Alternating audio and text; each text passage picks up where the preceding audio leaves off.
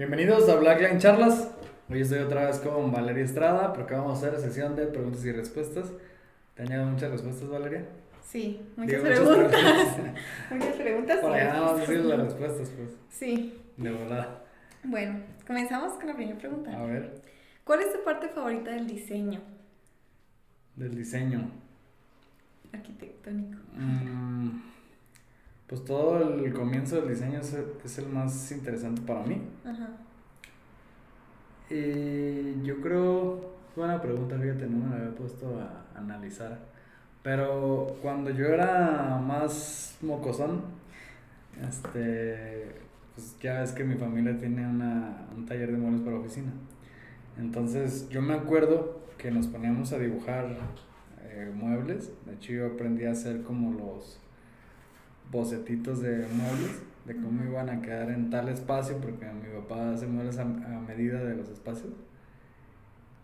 Y el estarlo dibujando y estarme imaginando cómo iba a quedar, era como la parte que más me emocionaba. Y como me metí al taller, al proceso de fabricación, pues empezaba a ver cómo se transformaba y cómo quedaba y pues normalmente no se tiraban los diseñitos, entonces teníamos el papel y luego ves el mueble ya hecho y pues obviamente de un papel a lápiz a ya hecho pues se ve mucho mejor ya hecho, ¿no? Sí. Entonces era muy padre eso. Y ahorita en arquitectura pues ese proceso es mucho más tardado, pero sigo como teniendo en la mente como esa imaginación de "Ah, va a quedar así, me lo estoy imaginando y como que me pico y se me pasa el tiempo. Y esa es la parte que más me gusta, como la parte, como una partecita después del conceptual, como que ya más o menos aterrizamos la idea y cuando empiezo a ver dónde va a estar qué cosa, la distribución y que me voy imaginando el 3D, como que esa es la parte que, que más ¿Qué me más gusta. te gusta? ¿A Y, ti? y luego la emoción, ¿no? De, del ver que se está creando algo que está en un papel.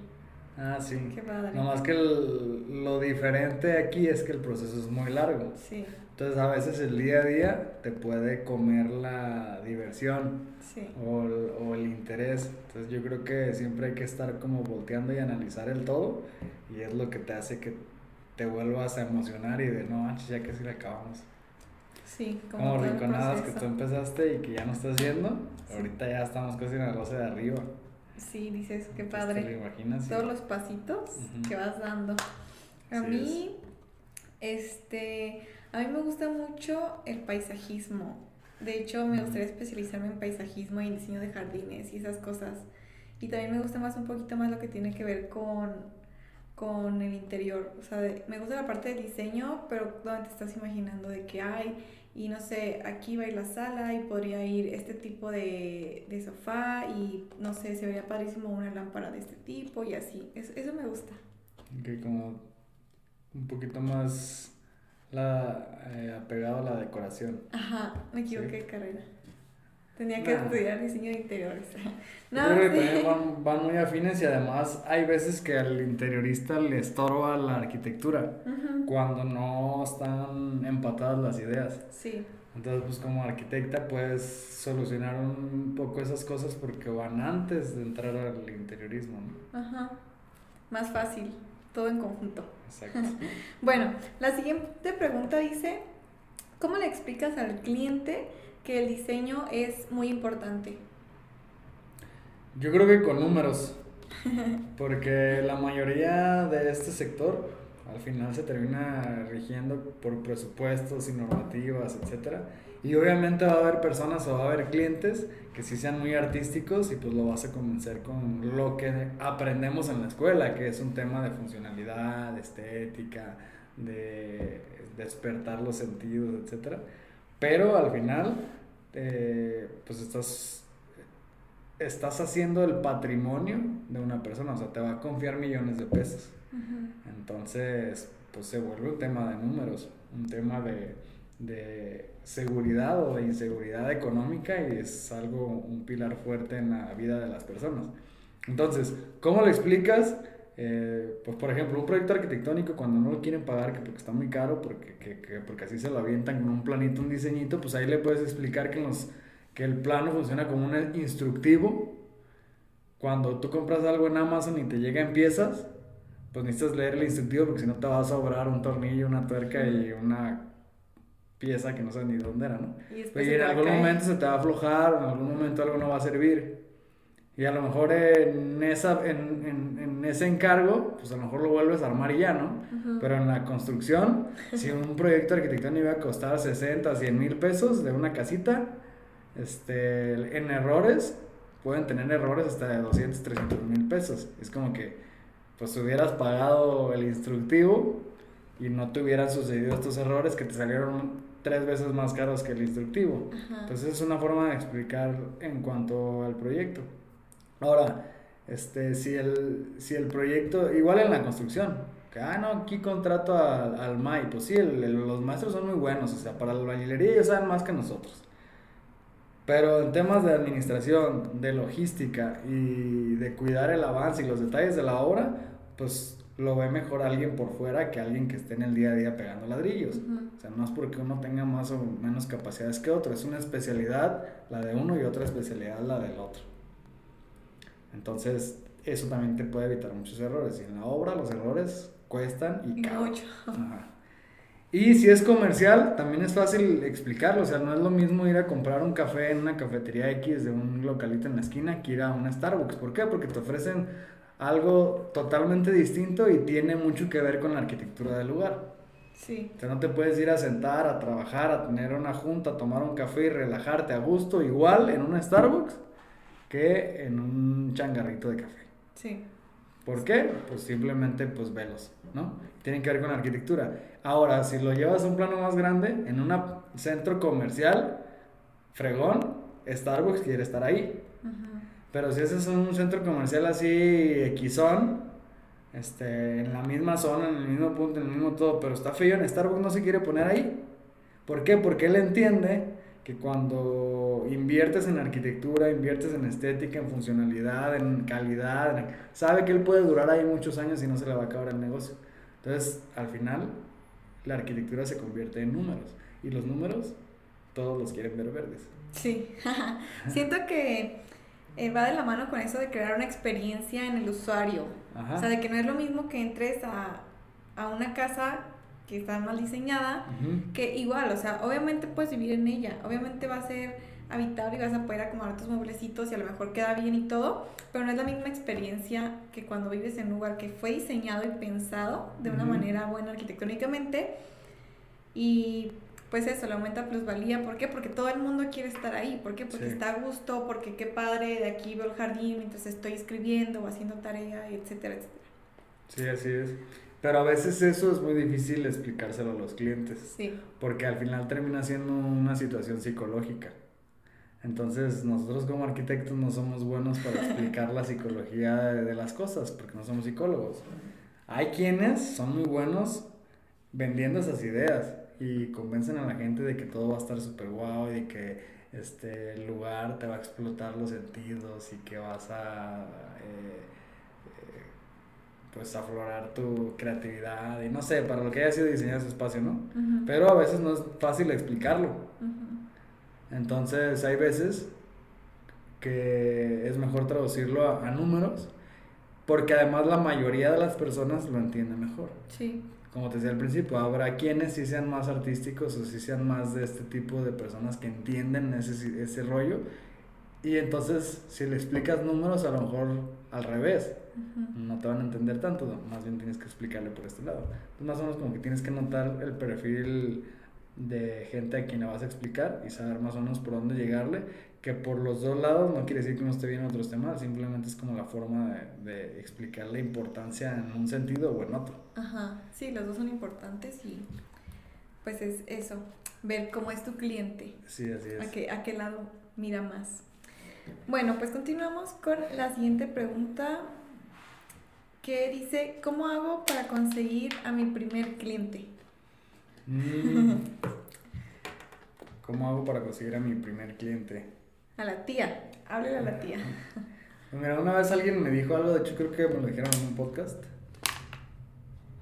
Y creo que esa es como la primera, que siempre debes de estar preparado. Ajá, Este, él, él me decía, imagínate que ahorita llega alguien con un millón de dólares para un proyecto. ¿Estás preparado para recibir un millón de dólares por un proyecto.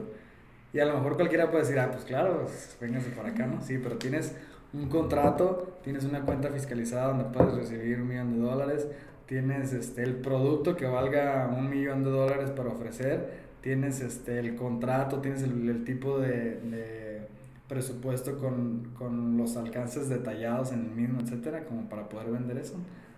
O sea, ¿a qué me refiero con esto? Es que si alguien te quiere comprar un proyecto, eh, sabes qué le vas a ofrecer para poder ponérselo a lo mejor, pues tendrías que tener un contrato.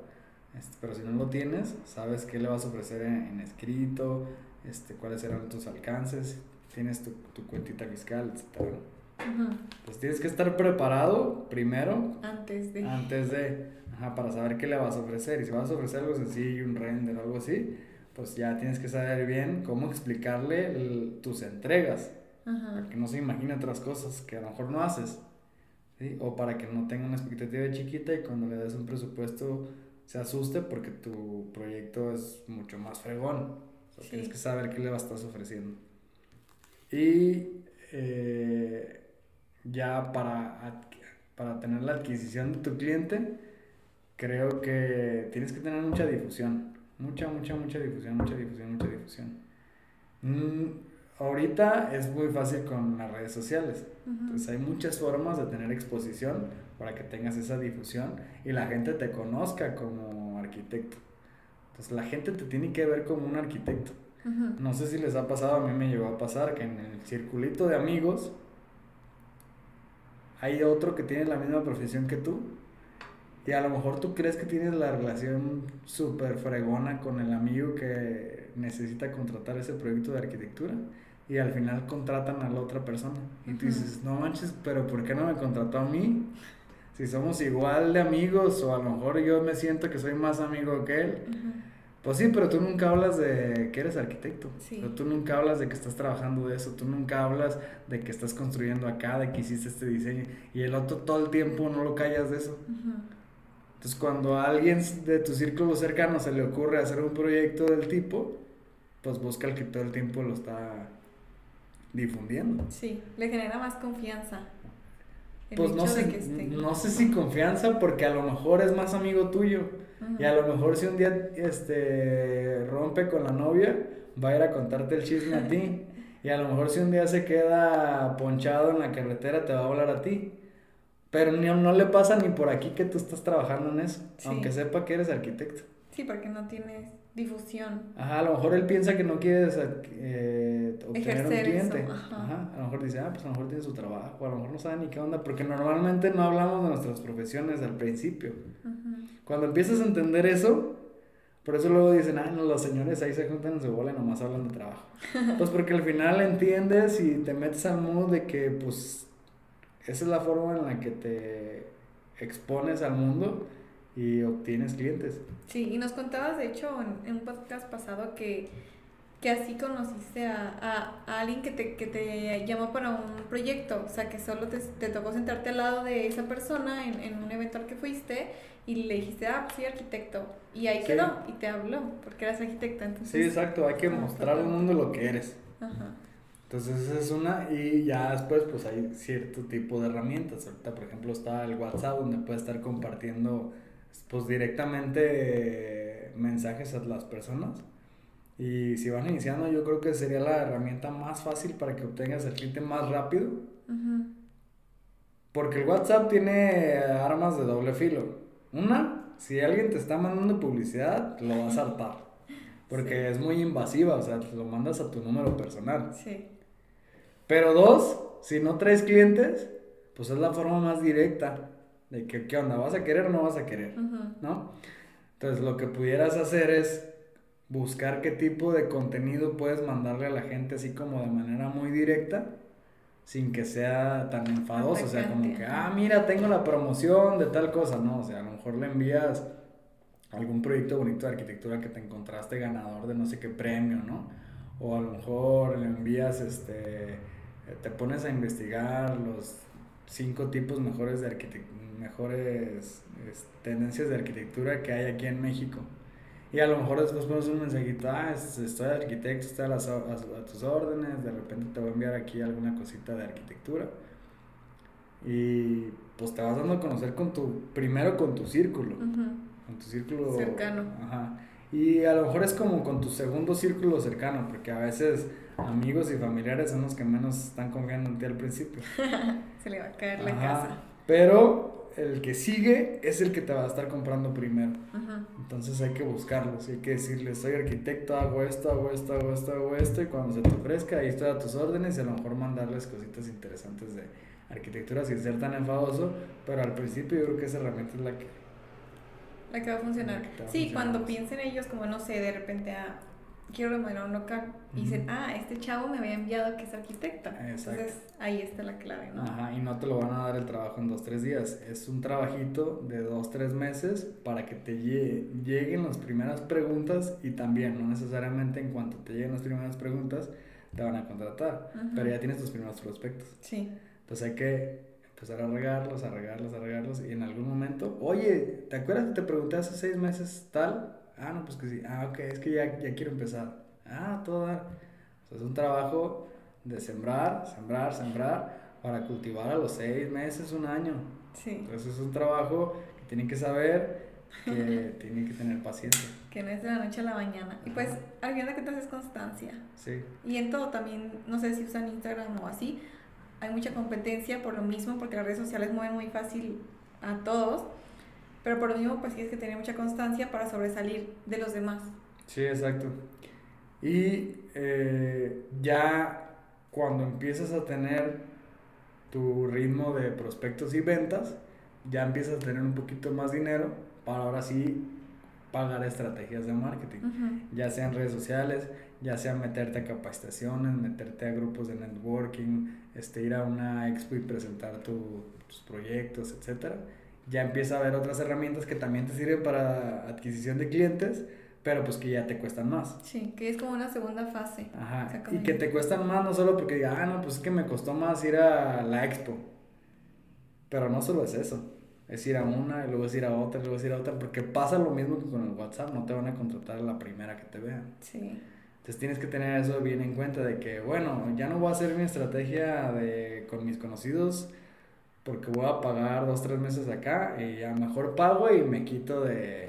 No, o sea, es pagar y volver a pagar y volver a pagar y volver a pagar hasta que el circulito que creaste al principio de seis meses, un año con gratis, pues el pagado funciona igual. Probablemente un poco más rápido, porque al final es una inversión y tiene que ser reditable, pero también le tienes que estar dando vuelta, vuelta, vuelta, vuelta para que Sí, también es trabajo.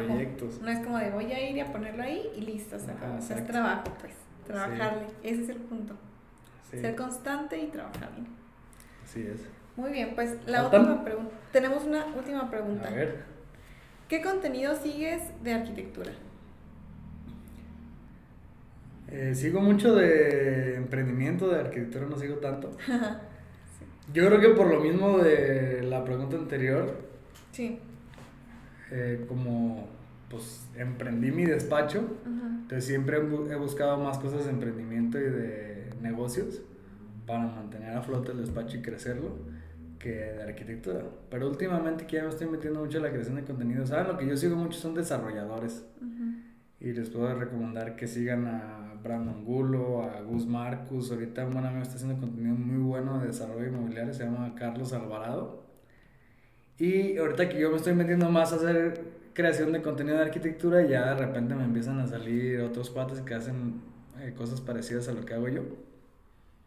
Este, uno es Felo Flores, que lo sigo en TikTok. Otro doble R. No sé exactamente cómo están sus cuentas, pero, pero hacen contenido parecido al que yo hago. Incluso tienen proyectos más chidos algunos. Este, arquitectura como tal, sigo a un chavo que se llama Anthony Duo tiene arquitectura muy padre también. Y él sí muestra como el proceso del diseño. Los que mencioné antes es más como los procesos de construcción. Desarrollo, ajá. Y los de desarrollo te cuentan cómo adquieren terrenos, cómo encuentran a los arquitectos, cómo venden las propiedades, cómo le dan vueltas al dinero, etc. Entonces a mí eso se me hace bien interesante porque además si tú no quieres ser desarrollador, pues a lo mejor puedes como empezar a meter tu cuchara por ahí a ver si puedes participar con tus proyectos de como arquitecto con algún desarrollador. Sí, sí, ya también depende de lo que busquen, porque Sí. si tienen como un despacho, van comenzando, pues sí les conviene, como, como tú, seguir desarrolladores y seguir este cuentas de emprendimiento, negocios y todo eso, porque al final de cuentas es lo que te va a ayudar, porque los arquitectos suben cosas de arquitectura que sí también te ayudan como a refrescar ideas y ver, Sí. ver qué se está haciendo en otra parte de México o, qué- o qué está haciendo otra persona y así, pero... em, no te va a servir para subir o levantar tu negocio, como Sí, los de emprendimiento. Sí, al final el primer paso es vender, Sí. el segundo paso es hacer la arquitectura. Entonces, pues primero vendes y luego te haces arquitecto. Nosotros ya somos arquitectos, ya estamos aventajados en la parte de arquitectos. Entonces vendes y ya mejoras. Vendes, mejoras. Vendes, mejoras. Yo creo que esa es la, la clave. Así es. Pues son todas las preguntas por el día de hoy. Ojalá que les sirvan las respuestas del arquitecto Alfonso. Súper, pues listo. Los esperamos en un siguiente podcast. Sigan a Valeria en valeriaestrada.mx, mándenme sus preguntitas. y Alfonso Sánchez-BL. Listo. 拜拜